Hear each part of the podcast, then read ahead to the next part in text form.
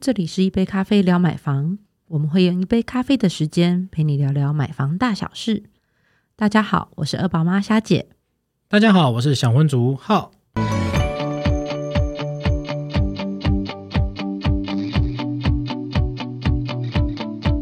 哎，我们这一集啊，要来讲一个大家好像很少聊，但是又很常看见的议题，叫做建案材料。那我前阵子啊去看销售中心的时候啊，那我都会看到那个广告垫上都会写 SRC 钢骨质证宅的介绍这样子，然后还有包括什么防火质证啊这些。那我去的时候呢，其实因为我已经看过一些案子了，所以我大概知道说它到底销售内容是什么。然后，但是我跟我去的朋友呢，就会很好奇说。这些质证宅啊，写在上去到底是个名堂，还是它其实是有它的呃安全性在？那我就觉得说，哎，好像可以来跟大家再介绍一下这一集哦。那提到质证宅啊，那虾姐有之前有听过这些相关的广告词吗？我怎么说？太太太太少太少遇到这样的房子，这样没有？我以为你要给我大考试。我想说，你前我们前几集才录了质证宅，我瞬瞬间以为啊，你是要考试吗？哎，对耶，你竟然提醒了我，让我们来考一下。好了，我知道质证仔有哪几种自证方法？一抗震耐震，然后呢，第二种是减呃减震质证，然后我自己的第三种就是台湾现在没有的，台湾就是隔震免震，然后一零一是属于那种减震质证的，对吧？好看样子都 都很快的答出来，是不是有在？我那时候有专心录音好吗？该不会你手上拿的小抄？好了，那那其实就是真的就是大概是有这几种免证或自证的一些功法了。你要帮大家总。为复习吗？啊为复习啊！对啊，为复习一下。好了，那那我再提一下，那我们为什么要讲这些自证功法呢？因为其实，呃，它跟我们的等一下要讲的建材的材料是有一点关联在的。嗯，那我也大概简单再帮大家复习一下。呃，什么是耐震呢？耐震就是呃最基本的抗震设计，那就只在建筑物的梁柱壁这些呢，去做到可以承受地震强度的建案的主体结构这样子。那刚才提到的那个质证是什么呢？那质证其实呢，就是说在建筑物内部呢装设可以吸收地震力的减震的一些元件，那就是常听到的，比如阻尼器啦、钢构的斜撑啦、剪力墙这些。那这些质证的东西呢，其实很多建商使用，它是目前建案当中很多建商都会用的一个主流的这个质证的方式。这样，我知道知名用这个阻尼器的就是一零一。哦，太厉害，太厉害，一百分，一百分。哎，小的，小的，马上拿一杯酒上来了。对他这个大概平均大概三到四年要定期检测一次。嗯，对，所以其实呃，在安装上啊或使用上都还蛮蛮常见、蛮方便的。那接下来就是昂价格最昂贵就是隔震啦。那隔震其实就是所谓的免震，也就是说它就是在低楼层的柱子这边啊去装那个隔震层。嗯，对，那通常在它那个隔震设备啊或隔震垫啊，它可以。主角地震的摇晃，那它是里面最复杂也最贵的。那效果呢，也会优过于前面两个，就是耐震跟质震这样子。嗯，对。那为什么要讲这个呢？其实就是因为你有这样的质震结构啊，那你要看说你的建筑材料到底能不能搭配它，然后哪一个搭配起来是最好的这样子。接下来我要请大家，大家手上如果真的有咖啡，赶快来喝咖啡，因为接下来你会听到很多。呃，你熟悉但是又有点陌生的专有名词，你该不会要开始讲，开开始要开始讲什么 R C S C S R C 这些？你怎么知道？我我每次听这个我就觉得超难的，有没有？所以要跟大家先，你知道我们光在整理这些资料，就自己要灌很多咖啡。所以既然是我们一杯咖啡聊买房，我要请大家就是喝着咖啡来听这个，你会很清醒的知道说。哪一些建材用的好，所以建商到时候跟你说他用了什么样的建材，你就会知道说哦，你这个是在哪一个层级的，我我是知道有学过的哦，就可以跟建商聊，甚至可以开始杀价了。对，甚至可以开始杀价，没错。好，首先我要跟大家讲的呃是那个 R C S C 跟 S R C 是什么，然后哪一个抗震好？那抗震的规划其实要搭配它整个建筑工法。那同样的制震器装在那个建筑材料上啊，呃，抗震效果未必都是最好的。所以通常材料有刚刚讲的那三个 R C S C 跟 S R C。那它们建构差异点在哪里呢？那 R C 就所谓的就是那个钢筋混凝土是台湾主流的那个建筑结构。嗯那那但是它呃要达到耐震度呢，就是哎低楼层的柱子就会比较容易有可能有裂痕呐、然后就抗震效果比较差一点。啊，对对的，好，那那但是它其实以这样的建筑建筑工法已经比早期的来的抗震度来的高了。嗯，好，那那这个的这个的部分呢，它晃动的时候比较小。好，就是因为它是死死啊硬板板的混凝土嘛，混凝土嘛，比较硬板刚硬一点，对，硬邦邦的嗯建在那里，那也就是因为混凝土的刚性比较强，但是它的柔软度就差了，所以呢，遇上强震的时候呢，墙壁是不至于倒塌，但是可能会有龟裂啦，哦，那些裂痕出对，现，就可能会有裂痕，尤其是在一楼。那这个之前在我亲戚家就有发生过这样的状况，嗯。他们家是大概是三十三十几年的那个算是华夏，哦，那它是在一楼。嗯，对，那那他们就是以这样子 RC 建筑的工法来看，所以后来其实某几次，就像这次大大地震啊，嗯。其实墙面又多了几道裂痕，哦，对虽虽然不至于到太吓人，嗯，就那个裂痕就是一条线裂上去，哦你就觉得诶，那里又多了一条。那但但是就其实你知道，你知道墙上多一条，总是大会让大家心慌慌。对，好，那 RC 建筑的工期比较长，会仰赖工人的就是反复要绑绑那个钢筋啊。嗯浇灌混凝土啊，然后层层建造。那考量到 RC 建筑的材料结构，就是整体就是比较较轻的特性。那通常楼高不会超过二十、所以像我刚刚讲的，像我们刚刚那个就是七层华夏，对对对嗯，对对。那不过重点就是成本低，然后防水防火，然后耐热以及隔音掐，呃，隔音隔音叫夹，对不起，哦隔音掐隔音。就 隔音夹。哦，不会就是隔音太差，想让你掐脖子这样，就是还不错啊。啊，丑一丑一，啊超音好，那为什么？因为刚刚讲到，因为它是层层绑的，哦然后灌是钢筋、灌水泥，嗯，所以它其实就是就是因为比较厚实嘛，所以是隔音加。嗯 OK，好，那缺点就是梁柱断面的会影响，就是直接使用面积啦。哦，就是说低楼层比较啊比较粗啦，比对，那它梁柱都比较粗，啊，它室内空间就会所以室内空间就少对、对。那那当然，它的施工品质就就真的很那很看那个工人他有没有很盯紧的再去层层的把它绑就捆紧，啊然后以及呃灌灌混凝浆的时候，它是不是有到那个浇灌的是有没有浇灌的完整？那个完整跟扎实度？嗯，对，哦，就是我们常见那个电视上在播那个什么工地工人什么阿 B 啊那种，他们就是在那边捆捆那个钢筋。对对对，没哦错。那个就是阿西。嘿，那但是它耐震效果就不好，所以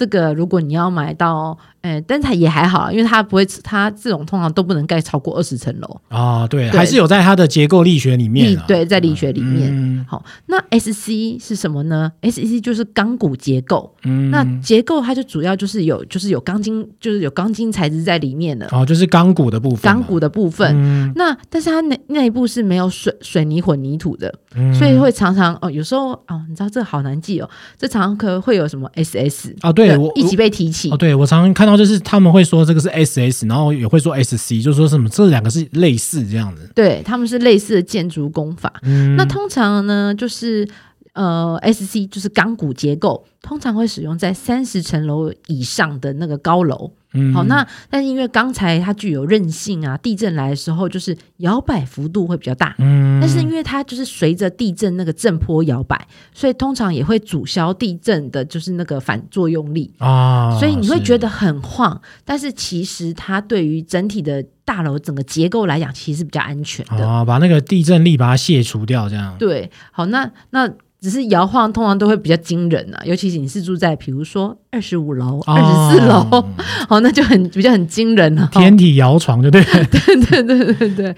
嘿，那但是啊，那现在其实都被拿来运用在那种高楼层的商办，啊，我知道一零一就是了嘛。嗯，嘿，嗯。他他们这就是那个嗯、呃 SC 的钢骨结构，嗯。呃，但当然还有还有额外添加一些阻尼器啊什么的，对，所以增加，因为它更高，它有一百一一零一层嘛，嗯。它会需要更多就是防震或者是防风吹，就是那个摇晃的那个呃防避效果这样子。嗯。对，好，那那 S C 呢是仰赖工人组装的那个焊接工，嗯。钢是啊钢绑钢筋。对捆钢筋，捆钢筋，嗯。现在因为因为是钢骨结构，嗯。所以就会强调是那种一没有那个一百层楼高的嗯。钢筋啦。对啊，所以那钢筋跟钢筋之之间要怎么接起来，就是焊接。哦焊焊接每一层的钢骨，对，焊焊接每一层的钢骨。那那不过，因为它它其实只有焊接的工期，没有对。没有，你知道灌水泥要等水泥干，对啊，对啊，所以一层一层需要花费比较多时间。嗯。那所以 S G 结构它工期最快，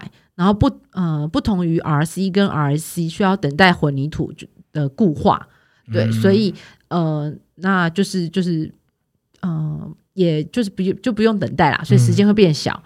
那钢骨结构体呢，因为体积小，所以不比较不占室内空间，嗯，所以你的主建物的呃室内平数其实呃比较大一点，嗯其实也是它的一个优点。嗯哦，那但是缺点就是造价贵啦。啊，对，那因为你知道那个每钢盖一层就多一个成本对嗯它会有钢钢骨的成本跟焊接的成本。哦，那它的抗热效果也稍微差一点，因为它的墙壁没有那厚实。嗯，哦，而且你知道那个钢那个呃金属传热比导热比较快，容易就因为高温变形对，也会容易哦，高温变形。嗯，对，但是还有就是它的焊接点，嗯就是造成就是整体建筑物呃建筑物影响结构的安全性的项目之一。哦，那 S C 的抗震元件多采斜支撑，然后会有还会有另加那个阻尼器跟韧性的削切这样子。哦，了解，难怪我常常会看一些呃。高空那个高楼那种商办啊，他们都用 SC，因为就是嗯它就是直接可以，因为它的结构力学的关系，它可以很快的一直往上盖这样子。嗯然后因为它就是用钢骨去做拼接嘛，然后另外就是我也看他们就是包括可能地下是什么，他们会嗯在那个你看那个梁柱上都会喷一种很像那种包壁的那个叫什么防火的那种材质，有没有铺在上面？哦，就是为了怕它因为高温然后烧到变形这样子。对对对，应该是说怕整体，比如说有高温的时候，嗯嗯，现在要高温也对啦，因为现在啊像是之前那个气候暖化，天气越来越热啊，也是一种。然后或者是呃，当如果有某一层楼发生过火灾的时哦，候，对，那也会影响到，因为火灾，呃，虽然可可能假设只一层有火灾，嗯。后来事后也扑灭了，但是它是当下时间点是不是其实它是很灼热的，嗯。在在那栋大楼大大楼当中，那又因为钢骨其实导热快，其实就也会有可能会影响它整整体的结构，可能会有软化变形的状态。哦，嗯。我想到就是像那个之前双子星大楼的那个嗯事件嘛，然后前阵子中国好像也是一个科技大楼，也是高温去去去烧它，嗯。所以可能就如果它是 S 七的话，就会造成它那个建建筑结构体会损坏这样子。嗯，对对，我现在要把最难的留给你说，因为台湾也比较少见，就是那个 SRC。哦，对，S R C 好像真的台湾的建案不不多哎，然后好像都会标榜它都是一个怎么呃。呃，就是豪宅等级的都用 SRC 这样，嗯那 SRC 其实就很简单，就是把前面的那个钢筋混凝土啊，跟后面的钢骨这两个做结合，RC 加 SRC 吗？对对对对，就直接合在一起，就很简单，有没有？SRC，对，所以就是叫做什么钢骨、钢筋混凝土。嗯，对，那其实合在一起呢，就是兼具这两个的特性啊，就是说它有混凝土的刚性跟钢骨的韧性这样。那优点就是说，它可能相对于前两者呢，它有很呃呃混凝土那样很好的隔音跟隔热的效果，可是它又会有 SC 那种韧性，它可以对于地震的那个量能呢去做削弱这样子，所以其实都有合并在一起的特性这样。那另外就是说，它其实它的建筑工法很简单，就是它会在梁柱中间呢用钢骨去支撑啊，那外墙呢再去用混凝土去包覆，所以就会有这两个的特性。那为什么它价格是里面最贵呢？因为它其实就牵涉到两个技术嘛，因为你要想你捆筋啊那些你要怎么去捆啊，然后结构怎么去去去灌灌那些水泥这样的，然后另外就是你的钢骨去拼合的时候要怎么样拼接它，所以变说它这两个技术都要考量到。嗯，对，所以它的技术层面会相对于比较困难。那因为技术困难，价格就会提高。这样，那优点是说呢，地震来临的时候呢，就没有像 S C 这么晃了，嗯就会可能就刚好适中了。我也不知道怎么给你表达适中这样。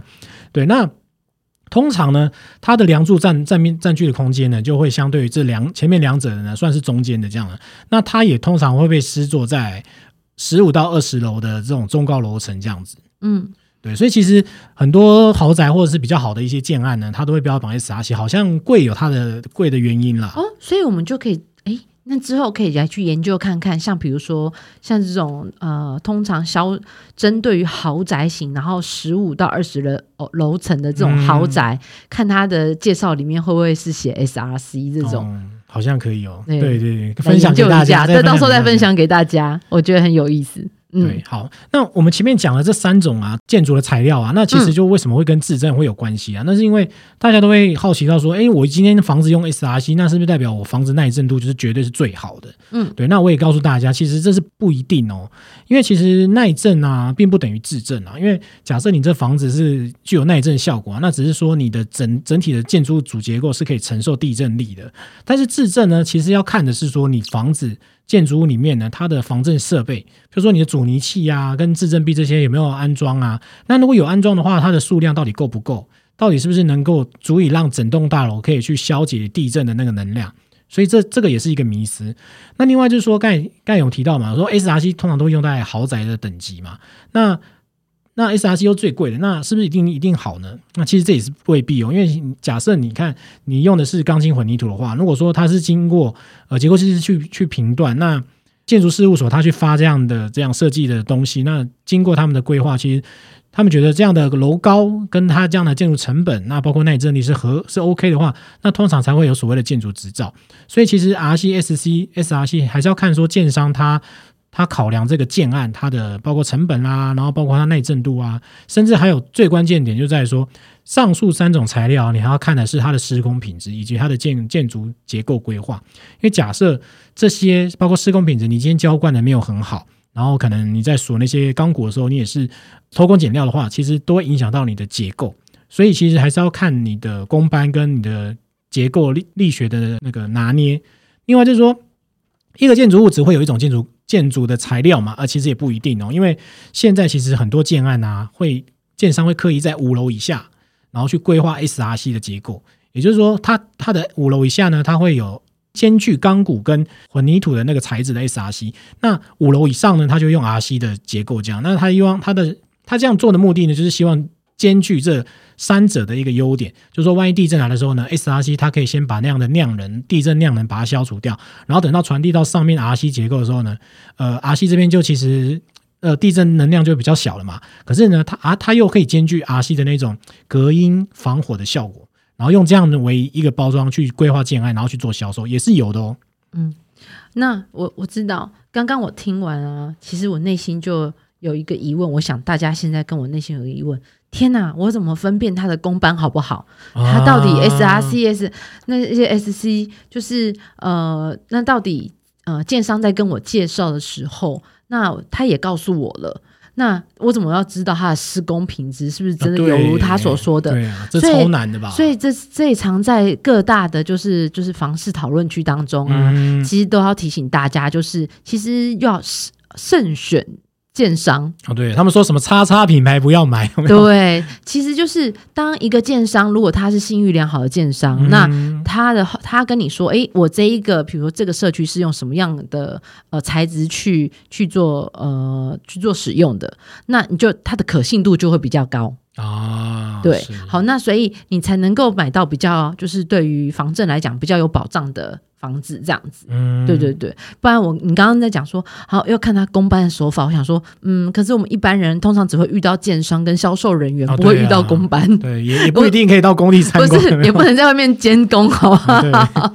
对，所以其实啊，如果虽然我们刚刚讲到这些是有基本的概念，那这个也是预防，就是销售人员就是他，哎，明明上面那个上面跟你说，哦，我们这个是用什么呃 SRC 呀，但是明明你的第一页上面收到。是呃 R C 建材啊，或者是那个 S C 建材，就是有时候销售人员其实也没那么懂，好，还有可能就会讲错。那这时候你就因为你有听过，所以你就会知道说哦，那大概是什么样子。那当然，你看我们刚刚讲到的 S R C，通常因为比较贵，所以通常用在豪宅。所以如果呢，你是买到就是一般就是呃呃小资型。的社区，然后告诉你我们是用 SRC 建材，这时候你可能就要考他什么是 SRC 了。对对，那就表示他有可能就是呃不一定说的是真的，或者是哎他可能听到一个说哎这样讲好像一般民众会比较安心。就是可以知道说，哎，多问一句，然后知道说到底是广告还是真的是它的建筑的规划这样。对对，因为比较贵嘛，那如果没有反映在价格上，那肯定是不是销售人员讲错了呢？哦，还是他有所误会？嗯，对了解。嘿。那买买这样的自证宅，我们要注意些什么？嗯，那就是因为其实大家在就是呃九二一地震之后啊，其实因为台湾真的是很尴尬的一个位置，它位处于就是板块交接带，嗯所以我们三不五时就有很多地震。好，那也而且有最近又地震，地震很频繁。嗯对，那因为像我们光本岛上面就有三十六条的活动断层，哦，超多的，超多，对不对？三十六条，哎，嗯好，那所以呢，通常就是呃，在九二一之后的新建案呢、那一阵强度都需要达五级以上才才合乎法规。对，那所以大部分的新建案其实都有耐震度的规划。那中古物的话，就要避开就是二零零三年之前的成屋。好，那其实你说，那真的是完全不能买吗？那你可能就要去查一下，它是不是位处在地震带上。啊那如果又刚好不巧，它可能是处于地震带周边，那我建议你避开，比较安全一啊对点。对，那如果它是属于哎，它也没在地震带上，那那就其实没有太大，不用那么大担心到这种程度啦。嗯对，因为其实地震带的呃地震频频繁活动最频繁，所以它的震度会比较高。嗯那那当然，如果是早期盖的房子，那一来你的预算可能会合乎你预算，嗯但是它其实也没有真的到这么不安全。对，嗯，可以再衡量一下，可以再衡量一下。嗯对，好，然后当然就像刚刚讲的，要慎选建商跟营造商，所以有口碑才是你听不懂那些都没关系，有口碑那就能够啊。保持、至少能够有一定的水准，是它就是那个施工品质。嗯。然后当然也要去查一下它有没有之前有那些公安事件啊，或甚至现在有些是有耐震标章，嗯对他本身还会申请说，诶，那我这个营造商就是有耐震标章的，所以我都会按照什么样，就是建筑法规这边来做，就是呃，就是建造房子这样子。嗯对，然后呢，要避开那种比如说大 L，然后 T 字形、U 字形社区。哦，建筑结构体是这样子的，对，哦好，那那这样子的社区呢，在面临强震或土石流的时候呢，会因为建筑物的结构相连，所以就会呃相连，就是它的整个震没有办法，就是因为扭力跟拉拉扯力的关系而造成建筑物的崩塌。哦，我常看新闻画面那种土石流，就是类似这样，对不对？对对对对对。嗯。所以其实你也也可以比较看到，现在社区可能有些都是连就是三栋哦，对，连排的，嗯。或者是在更大型的，它可能是么字形，啊，哎、不对，么字形就是 U 字形。么字形有 U 字形，哦，对，那对，嗯。那那不对，所以大部分现在是就是可能是一排一排的啦，会比较多，就不会连在一起，不会连在一起。嗯对，好，然后呢，稍微要就是像刚刚提到，留意广告内容。哦，对，广告不实这样，对，就是哎，他明明他可能可能是嗯、呃比如说像刚举例好了，呃，像比如说他 SRC 钢骨钢骨制质证仔，哦然后真的质证吗？它是用什么样的设备啦？钢筋，你这样就可以考。比如说你今天听过这一集，你就会知道说，哦，原来 SRC 就是它是用钢筋，然后也有再加上混凝土。嗯去呃让它的质证效果提升的，嗯那你就考那个销售人员说，哎，那你说这个是质证效果是这样，那它的功法是什么啊？去考他。哦。再多问一句有没有？对，再多问，只要多问一句，考他，然后看他能不能够说得出来，然后跟我们这集来做比对，那他就会知道说，他你知道在价格上他讲错了嘛，价格上就当然就大家好谈嘛。哦，也是有这样的心 心理的一个操作，就是你知道，大家都谈，就是要斗那个斗志，哦。买房都是要斗志。嗯，对对对，好，那最后最后呢，就是在你当你要签下那份合约的时候呢，嗯。那不论是买就是呃新古屋、中古屋，好，那它其实在相就是呃这些呃应该说这些成屋啦，有一些它并没有广告，并没有能没有办法了解建筑物的结构，那但是权状上面其实就会有，所以要看一下权状内容。好，那你就可以知道说，呃，你这栋房子它是用什么样的呃，就是呃建呃建筑工法去做制造哦，上面会写说 R C 或什么这样，对对对对对对对对对哦所以，即便你看哦，因为呃，一般大家在讲销售的时候，会是嗯。新建案、对。预售屋，嗯。它会着重强调说我们的质证效果是什么。嗯，那但是你买新屋，成屋了，然后或者是买呃新古屋或是中中古屋，只要是接触房仲的，他可能没有对这些呃功法啊什么的，他比较不着重在那些，他比较着重在于是，比如说它整体的呃室内环境啦，或者是它的屋况啦，或者是外部环境好不好，那可能就会比较呃，因为大部分大家。遇到买中古屋也都会问这些问题嘛，所以其实就会就会有时候就会一时之间遗忘了它的整个呃就是建筑结构。那这些建筑结构其实都可以在在你在签约的时候，因为你会看到那个呃从权状权状登记去了解，对对对，嘿。那当然那种那种社区大楼外观啊，就已经有看到裂痕啊，然后有看到补丁啊，我觉得。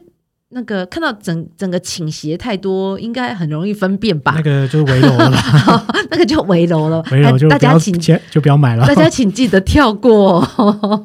那外观肉眼可以看到，就直接跳过它了，这样就对了。不过我也是觉得买房真的是一个心理的一个安全感啊，因为如果说你现场去看房子，你发现这个房子没办法让你有安心感，甚至有裂痕，嗯，所以你觉得气场怪怪的，你可能就真的就是不要不要执着，就赶快离开这样。嗯，没错。